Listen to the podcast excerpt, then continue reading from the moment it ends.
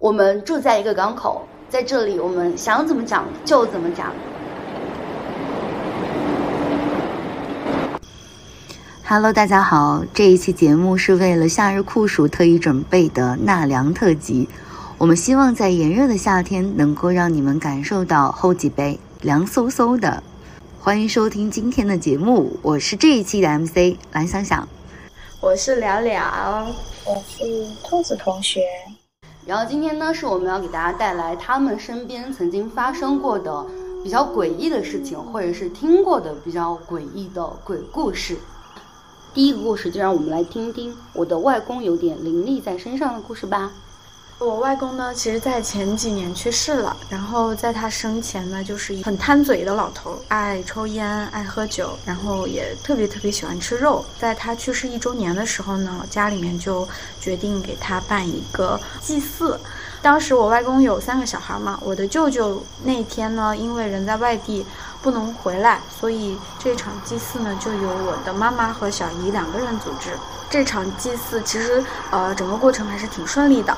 那一晚上，呃，过了之后呢，突然我的舅舅就给我妈妈打了个电话，就是在第二天给我妈打了个电话，说：“哎，你们昨天那个祭祀上面是不是忘记放肉了呀？”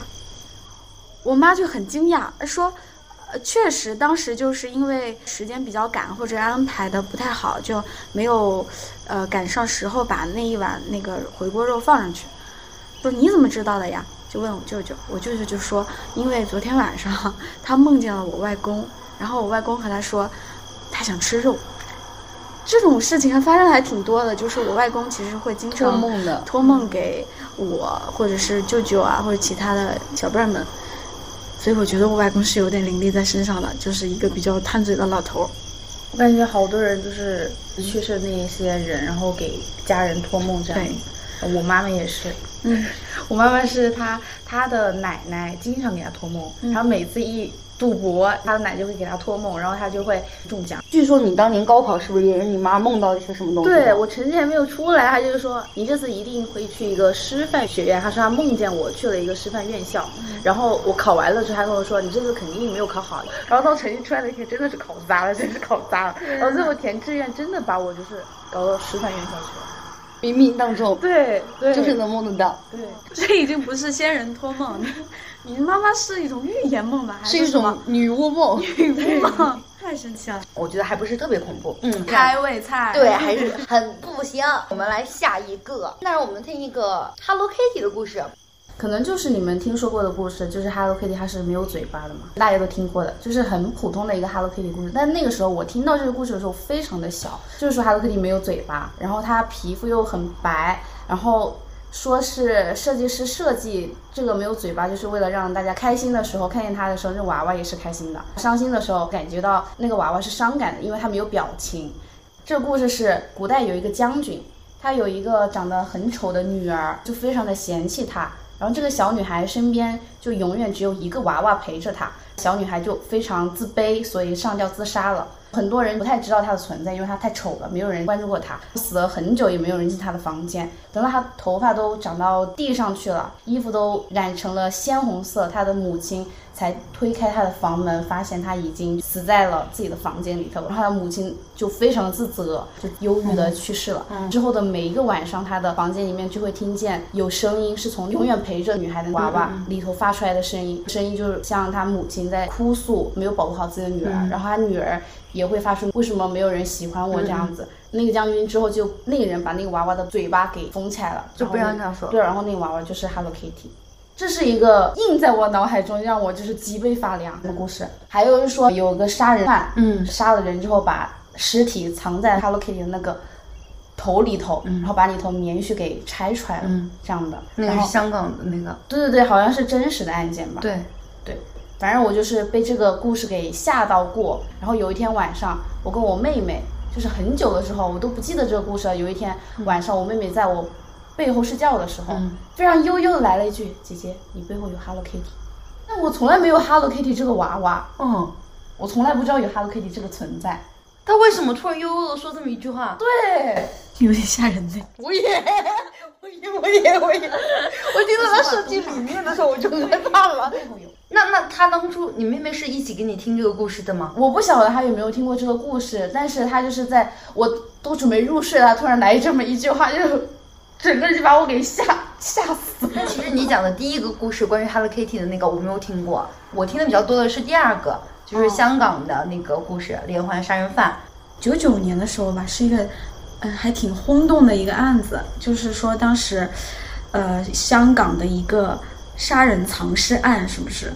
好像当时是那个受害者是一个小女孩，当时还是二十三岁，然后就有三个就是精神变态的，呃，这种病态的人吧，把他拐了还是咋了，开始折磨他，就是逼迫他喝尿吃屎，还就是各种各样的精神上的折磨以及生理上的折磨。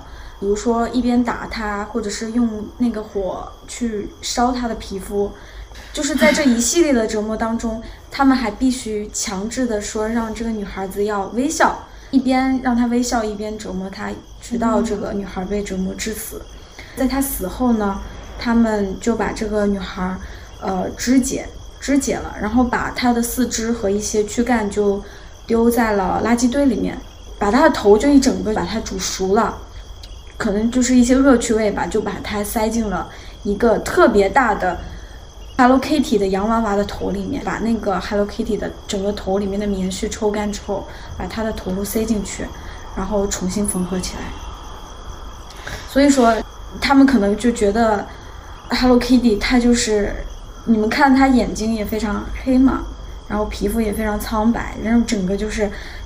在我得知这个故事之后，我就会觉得 Hello Kitty 是一个恐怖的东西，一整个就是说鬼故事，因为它总是面无表情的。其实，对，它都没有任何表情。就虽然之前那个设计者想让我们看到它的时候，你你开心的时候他就开心，但他的眼睛就是黑不隆咚盯着你看，那就是一种很惊悚的诡异感。对，而且我小时候买很多娃娃，其实那那些娃娃都是。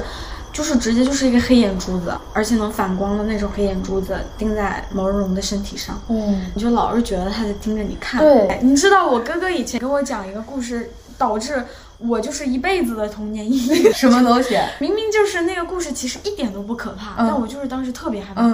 我小时候不爱睡觉的时候，特别爱关上门嘛。嗯。呃，因为那个时候年纪特别小，然后爸爸妈妈就不希望我把门关上，怕我呃晚上会有一些突发状况嘛。但我当时特别叛逆，就就会闹起来。然后我哥哥他就跑过来告诉我一个故事，他就说：“你知道吗？你睡觉的时候，其实如果你把门打开，就会有两个守护神，就是站在你的门口，一个是好人的守护神，一个是坏人的守护神。然后他们就会帮助你。如果你把门关上的话，那个好的守护神他就会走掉。”然后这个坏的守护神呢，就会把鬼引到你的房间里来，你知道吗？就是虽然明明这是一个很拙劣的故事，但我当时就是我完全不敢关门了。我说之后睡觉完全不敢关门了，导致我到了高中，有了自己的小秘密以后，我才敢就是慢慢把门关上。那故事我记一辈子。我小的时候是真的，我爸爸他非常不喜欢给我关着门睡觉，他会说，如果小朋友关着门睡觉的话，你那个呼吸就。不畅会把你闷死在里头。每天晚上就把我的门给打开了。然后我有一天就是晚上突然醒来的时候，就看见门口就站着一个人，他就一直不说话，就一直盯着我。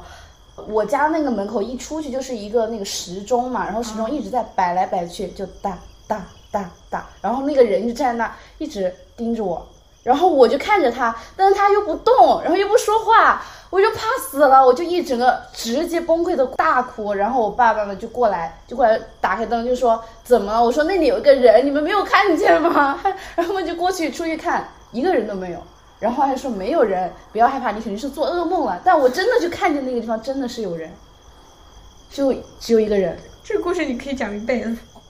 好可怕！但这个真的就是我真的是经历过的事情，我真的看见那个人，但我爸爸妈妈就觉得是我做噩梦了。然后后来是我妈陪着我睡觉的，我才敢睡。然后一定要把那个门关着。我自之之之后我再睡觉，如果不关门的话，我都会就是有点睡不太着，觉得那里那个地方就站着一个人的样子。另外一个关于你们刚刚说过的守护神的故事，是我高中玩的最好的一个好朋友跟我讲的，就是说前几天。他周末的晚上睡觉的时候，然后就很热，半梦半醒之间他就醒了，他就看见自己的房间有个书桌，那个地方坐了一个女孩子，然后一个齐眼儿的短发。但因为他家里只有他跟他妈妈一起住，然后他和他妈妈都是长头发，哎，那个女孩子穿的是一条白裙子，就从来没有见过这么一个人出现。然后他就坐那个地方，然后是背对着他的，然后那个书桌也就是背对着那个床的嘛，他就看着那个女孩，然后那个女孩子也不转头，就一直坐在那个地方就等着。然后他就觉得好奇怪，是在做梦嘛？他自己就觉得是在做梦嘛？然后也没有多想，他心里比较大，然后就睡过去了。哦。然后第二天又他又醒了，就第二天他又醒了，然后又看到那个女孩子，然后这次那个女孩子呢，她就在他床边，就站在他的床边，然后就看着他，然后就说。怎么突然一下就站到我床边来了？但是他也没有抬头要看那个女孩子的脸嘛，他就莫名其妙就是看不见，然后他又睡过去了。然后第三天他就觉得很很诡异了，他就觉得啊好奇怪，为什么我连续两天都看到了呢？他就跟他妈妈讲，然后他妈妈就说，是不是有什么东西找上你来了？就是说是不是有什么脏东西？然后今天晚上你就跟我一起睡吧。然后当天。他妈妈就把他邀请过去跟他一起睡嘛，然后两个人就没有睡在那个房间了，然后一起睡了半半夜，然后他那一整个晚上就睡得很好，就没有任何问题。然后第二二天就睡完了之后，他妈妈就把那个书桌整个全部放在那个阁楼里头，就封起来了。就是说我们干脆不要看到这个书桌好了，就不要看到它就没事了。他就回去又睡觉，然后就完全睡不好，在自己的床上睡觉就睡不好了，就辗转反侧失眠，根本睡不着。他妈妈就去说，那这样不行，那肯定就是有脏东西了，咱们这样治不行，然后就去找找，就是带着他去拜佛，就求那种菩萨什么的。然后那个人就说，其实那个女孩子不是来害你的，她是你的守护神，就是她是另外一个你，就是另外一个可能你妈妈的一个孩子，然后她没办法来到这个世界上，然后她就一直陪伴着你。就在你的周围，然后一直守护你。其实它是好的，所以你要把它放出来，就是把那个桌子放到那个原有的地方。你只要带着这个符回去，你就再也看不到它，但是它还是会守护你的。是一个很温馨的故事，但是说出来有点诡异的故事。咱就是说守护可不可以就是远远的，一个不要有声音的故事，不要让我看见。我刚刚讲的都是我身边朋友的故事，你们身边有没有什么朋友的故事？就是发生在朋友身上的？有，就是他也是那种。以前小学的时候，因为他本身那个时候特别的瘦，然后皮肤特别白，然后呃，他人挺可爱的，但是呢，呃，他有的时候会突然变得很奇怪一下。有一次，我们几个小朋友在某一个同学的家里面玩，然后玩着玩着，他我记得他那个时候是坐在一个飘窗上，然后呢，突然间我们都特别开心，然后某一个瞬间。他突然间就把窗帘拉起来了，然后就挡在自己的身边。他说：“我现在感觉好不对劲，我好害怕，我要离开这栋楼。”嗯嗯。然后他就当时拉着我们所有人，我们当时都特别开心的玩着。他拉着我们所有人都离开了那个同学的家，然后就是到了楼下，然后说让我们送他回家。嗯。突然之间，对，突然之间，他说我好害怕。他说我突然间好害怕。他是不是感受到了一些？不知道，不知道。他就是会情绪突然一下就变了，前一秒还特别开心，后一秒就突然变了。然后我可以讲一下他之前和我说过的，他身边他身上发生的一个比较诡异的事情。嗯，就是他是初中的时候，他是一个寄宿生，那个学校是比较简陋，住宿楼呢也是时间特别久的一栋楼。嗯，然后突然某一天，他就晚上睡觉的时候，睡着睡着他就发现。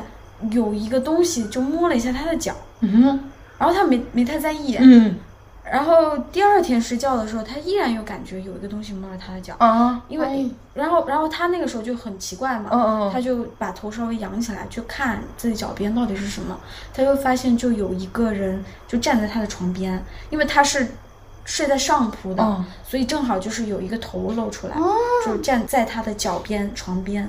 当时很害怕，但是他没有多想，他就觉得是宿管阿姨或者他的室友起夜或者干嘛。隔天早晨去问的时候，就发现根本就没有人晚上起床，然后宿管也没有来查房。嗯，在他就是问了很多人之后，之后就没有再没有出现，就不了了之，对，就就没有出现那个人，因为他就是用了各种办法都找不到有这么一个人出现。在在之后他就再没有遇见过这个事情。那他后那他现在还好吗？他现在就是嗯，就没有再出现过这种事情。是他整个人做了一些什么气运上的改变吗？还是怎么？哦，你看见他有改变吗？有，他整个人就是很健康。就之前感觉就弱弱的。对，他现在就很健康，然后他们家好像也挺信这个的，就会开车带他去很远的地方的某个庙里面拜一拜，这样，现在就好很多。最近真的好像是有体质的这个原因在，嗯，就有些人就比较阴，然后他就会吸来这些东西。嗯，但是很奇特的一点啊，嗯。就他这个人运气非常好。我之前不是说我无论抽什么奖都不会中嘛，嗯但是他我每次和他出去，我第一个抽没有中，他在我下一个一定会中奖。我所有和他参与过的抽奖的活动，他都会中奖，所以你永远中不了奖。每一个都会中，大大小小的所有的奖他都中过。那他肯定是有守护神的，我也觉得是有守护神那。个站在床边泡他脚的人，肯定可能他是守护可能是他神守护神。这守护神那天突然调皮了一下，对，守护神一号说：“哎，我突然之间可以开门了，调皮了一下。可以现形了。”对，好神奇呀、哎，但是我不知道是为什么，可能是因为我之前算命就有算命大师跟我讲说，是因为我命格非常硬，所以我其实我以前也遇到过一个，就是我真正在我身上经历过的、唯一一个有一点点诡异的故事，但其实那时候把我吓得半死。有一个小伙伴跟我们一起玩，他说他前几天在我们平时玩的一个小巷子里头看到过一个唱戏的人。一个小走廊嘛，那个走廊特别特别长，在走廊那个尽头就是有一个人，他一一个花脸，就是化好妆的样子，然后站在那个地方，我把脑袋伸出来，然后就跟他讲说过来玩呀，跟那个小朋友讲的，然后那个小朋友就跟我们讲说，那天有个人这么跟他讲了，所以他就问我们那天要不要跟他一起去玩，然后我说我不要，我说一听都很诡异，我说我不要去玩了，然后他们几个人就去那边玩。然后后来过了不多久，我回家跟我奶奶讲这个故事，然后我奶奶讲说，以前在前面是有一个戏台子的，然后那个戏台子是起过火，然后烧死了很多戏子在那个里头。我其实是有一个和你差不多的故事，这个故事发生在我自己身上的，然后是我小时候的故事，然后是据说是听我的外婆告诉我的，因为我小时候其实生下来身体就特别不好，然后经常生病，那个时候就是我的外婆在带我，那天大概是我二三岁的时候吧，我那天晚上睡觉，睡觉睡到半夜的时候呢，我就突然醒了。然后整个人就开始发烧，然后神情恍惚，嗯，然后我就坐起来，嗯，就摇着我外婆，就一直喃喃自语，就说，呃，我要回去，我要回去，嗯嗯。然后手还一边就指着那个河边的那个方向，就一直在重复这一句我要回家，嗯。然后我外婆就看我特别不对劲嘛，就以为我是想出去玩儿，嗯嗯或者是出去遛个弯儿什么的，嗯。她就背着我就一个人就背着我到河边溜了两圈儿。嗯。就是她溜了两圈儿之后，我才整个人镇定下来，然后才回家能够睡下来了。第二天，嗯我的外婆就听说，她就说，呃，其实在我发烧的前一天，那个河边死了一个小男孩儿。嗯然后她怀疑就是当时因为我身体不好的时候，指着河边说想要回家，这样子。就是她要求救的感觉。那兔子同学呢？刚刚听了了了同学的这个故事之后，你那边还有什么故事可以分享给大家吗？其实也没有其他的故事了，就是我每天就是可能工作比较累的时候，我的肩膀就非常的痛，然后我一肩膀一痛，我就会想说，我肩膀上是不是坐了一个人？肩膀痛的时候，一定不要扭头看你的肩膀，因为老人说肩膀上是有火的，左右肩膀都有火，你一回头就把那个火给吹灭了，说不定他就真的能坐上来了。好，你现在看了没？我刚刚忍住不看，我刚刚非常想看一下我的肩膀。我没看，因为我听过太多那个吹尖火的故事了，，对啊，所以我每次都会忍住。不看，对，我总是很好奇，特别是走夜路的时候，就千万不要，一定不要看。大。我对于这种事情，就是非常的想要打破这个。比如说，他说床底下你要看的话，下头就可能会有人。然后我每次就是想说，我总是怀疑下头有没有人，那我就要看一看下头有没有人。恐怖片女主角出现了，那是我没有见到过，恐怖片女主角开出现了。我从来没有见到过，我就是看了之后我才能够安心，不然的话我就一整夜睡不着，我总觉得下头有人，然后我下头一看，看没有人，我才能够睡着，这样子。那你不会怀疑你看的时候那个人就是快速跳跳到你旁哎，边吗？你讲的太可怕了。所以所以你才会在小时候一直盯着你门口那个影子，是吧？对呀、你就要看出来是个到底是谁是吧？对，我就想一直看他，然后发现他真的是一个人的时候，就把我吓死了。你就是一个逆反心理的人，对是，狠狠求证。你你是遇到这种恐怖的事情就会会怎样的？你是要看着的人吗？我不看，就是装作看不见。我我小时候从高中在高中之前，我永远都是蒙上头睡觉的，我也是，然后我的床一定要贴着墙壁，然后我一整个人的背一定要靠在墙上。对我也是，我才会我得安全感靠着墙，对。对但我只会蒙着蒙着被子睡，蒙着脸。我一定要完全把自己包住，然后靠墙。我很害怕的时候，就是想把那个被子盖住，然后盖个一两分钟，我就感觉我要死掉了，就窒息，然后就必须要把被子掀。那你很笨。对，你要留一个对要留一个小孔啊。很害怕的时候，那个我就感觉那个孔里头也会进来一些什么东西。那个孔就是你的眼睛要看得到的地方，你是你就可以盯在那儿，然后别人看不见，你看得见你。也可以，因为你是靠墙睡的嘛，你就是在你的墙上面，就是那个范围多一点，就总有空气会留一个缝隙好聪明而且你要把鼻子贴着那个墙，就会有凉气就好聪明，不会那么那么闷热。而且而且我小时候还学到一招，因为被子里太热了嘛，嗯我我有很多那个漫画书，嗯，漫画书的封皮是塑封的嘛，嗯，就很容易凉下来，我就会把一 一大摞漫画书放在外头，然后让它凉，然后我就一本热了之后抽一本进来贴在自己脸上，然后然后等它烫了，我就换一本继续 继续凉。为了安心睡觉都要做到这种地步，好多好多尝试。那还不如就是像我一样下去看一看有没有人。我们又不是在下面，那个东西我不是害怕在下面出我？不会的，我永远不会。宁愿宁愿那个，就是你看清楚周围都没有人之后，才能够就是把被子掀开，然后安然的睡去。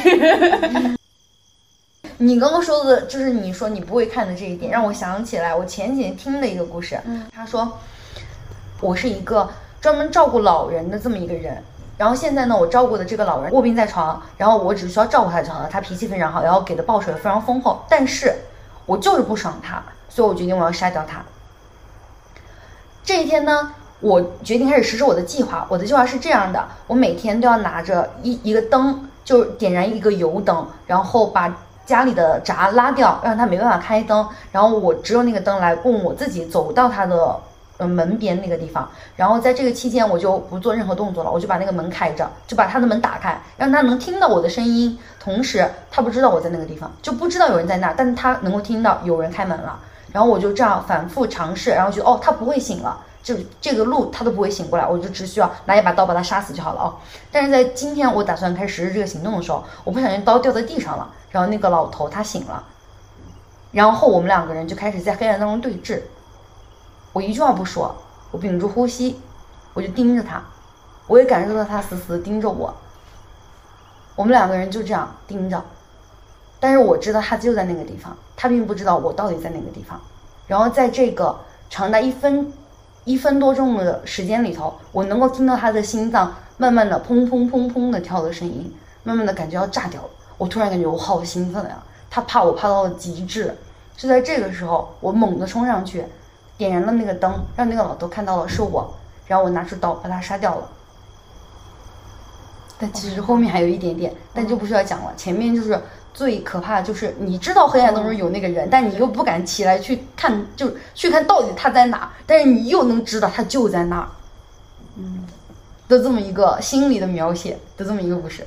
我觉得好可怕，就是我就是那个老头，我每次遇到所有危险的时候，我都是那个老头。你带入那个老头，我带入的是那个杀手，为什么？我不知道，我也是带入的老头，我带入的杀手。我就是那个死死的盯着他。你为什么带入是杀手？说说说你的心理活动。因为我觉得那个杀手他其实，因为我想的一一万个反转是那个老头，呃，因为他经常在黑暗当中，所以他有很强的夜视能力。哦，你你就在那里搞反转，对，所以在那个杀手他看不见老头的时候，其实老头是可以看见他的。你搞反杀，对，所以我在想的是这个，你知道吗？就是凶手自己在明明得意的时候，对，但其实老头其实可以看见他，因为老头他一直生活在黑暗里，所以他他的眼睛其实可以在黑暗中看见东西。你说它是猫之类的那种生物，你你就是把它变成了由一个恐怖故事变成了一个玄幻故事，变成了一个反杀的故事，这个好可怕猫。眼老头头，对，但是我们都是那个被盯的人，就我们带入的都是那个被盯的人是被人。盯的人。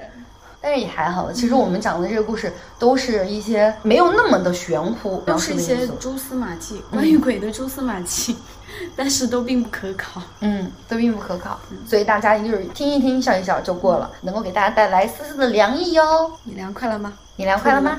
我我太冷了，你看我现在。那我们的目的就达到了。